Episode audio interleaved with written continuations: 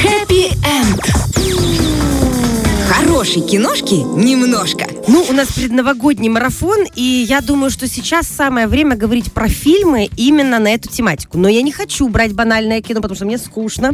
Вот. Я, честно говоря, каждый раз вижу твои фильмы, я думаю, боже, откуда она их? Я еще и увидела, какой фильм ты на следующую пятницу говоришь. Да. Я такая, да откуда ты знаешь такие Мне не фильмы? хочется банальщину, мне хочется что-то неожиданное и то, что, скорее всего, не смотрело 90% людей. И в этот раз у нас будет Чук и Гек. Казалось бы, как вообще можно было в это нырнуть?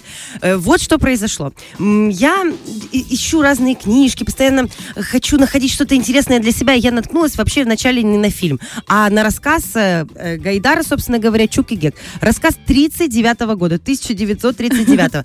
И на самом деле... Ему почти сто лет скоро будет. Да, и это, я не сказала бы, что это совсем рассказ, это больше сказка, потому что у него такие обороты и выбор э, персонажей, выбор ситуаций не совсем э, рядовых, не совсем для рассказа, а больше сказочный. И выбор имени Чук и Гек. Но это же совсем не про реальные Говорят, имена. чукчи какие-то, да, ребята? Кажется, что-то странное, но на самом деле Чук и Гек москвичи, между прочим. А, серьезно? Да, и как описывает сам, эм, значит, Гайдар в э, самом рассказе, что м, Чук и Гек живут в самом волшебном городе, а в дальнейшем через пару строчек мы узнаем, что это Москва. Ну, классная пиар-компания, я считаю, вообще маркетинговый ход номер один. Вот. Мне понравился рассказ, потому что он теплый, светлый, предновогодний, при этом реально сказочный. Два мальчика. Я расскажу буквально фабулу, никаких подробностей выдавать не буду, чтобы было интересно потом смотреть кино. Два мальчика э, живут в Москве со своей любимой матерью, которую Гайдар называет просто мать. Ну как так можно было? Ну почему не мамочка? Почему не по имени мать? Просто она везде мать. А их отец, родной, любимый, дорогой, работает далеко-далеко на севере. И вот они очень соскучились и хотят к нему отправиться. Два ребенка, маленьких, маленьких, 6 и 7 лет. И, в общем, на этом всем завязана история. Как они, два брата родных, веселых, дружных, отправляются к своему папе. История классная, и реально, слава богу, неправдоподобная, потому что у всех родителей бы просто защемило бы в сердце, если бы их дети отправились на север э, к своему родному папе. Но он так это все преподносит через волшебных персонажей, через какие-то ситуации и мысли. И там очень много фольклора. И он считывается там и с Бабой-Ягой, и с Медведем. То есть ты начинаешь считывать какие-то культурные коды российские в этом рассказе.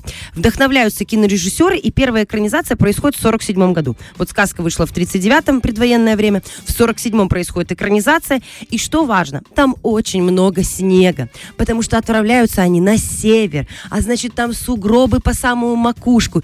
И ты, когда смотришь первую экранизацию 47 года, ты просто мечтаешь и думаешь, боже мой, ну у кого-то ж вот такая зима снежная, особенно мы в нашем южном колоритном регионе. Слушай, я пооткапывала машину, я не хочу снежную зиму, мне не ну нравится. вот на новогодние каникулы не надо ее собака Ну да. пусть стоит. Было бы классно. Хотелось бы снега. Да. И здесь вот это вот обилие снега, персонажей, медведи, эти прекрасные дети.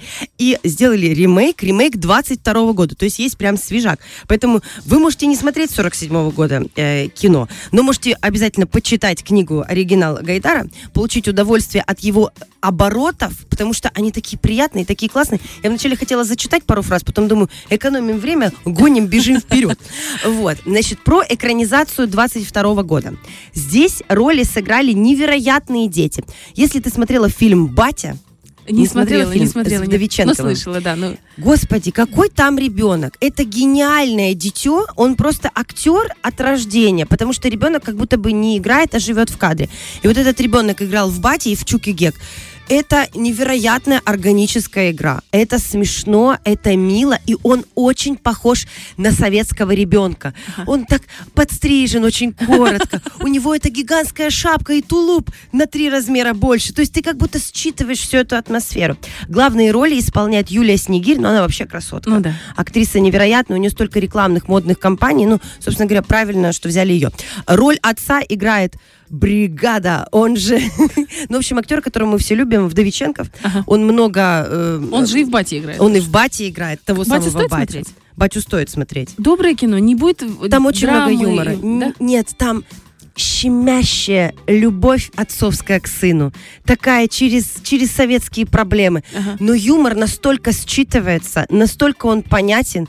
Я всем рекомендую посмотреть «Батю» и посмотреть «Чука и Гека», потому что экранизация свежая, волшебная, там много инноваций с точки зрения технологии.